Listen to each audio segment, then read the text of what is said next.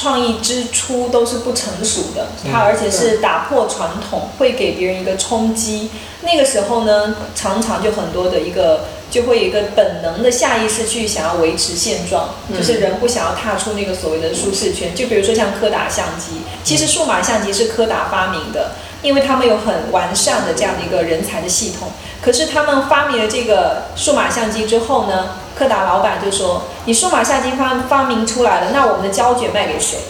于是柯达相机自己把这个否定掉，结果这个技术人员就拿到外面去做，然后就做大了。所以我觉得扼杀创意，我自己看来就是在它创意之初很容因为它挑战了传统，所以会容易被否定。你扛不扛得住那个否定？嗯，有的时候。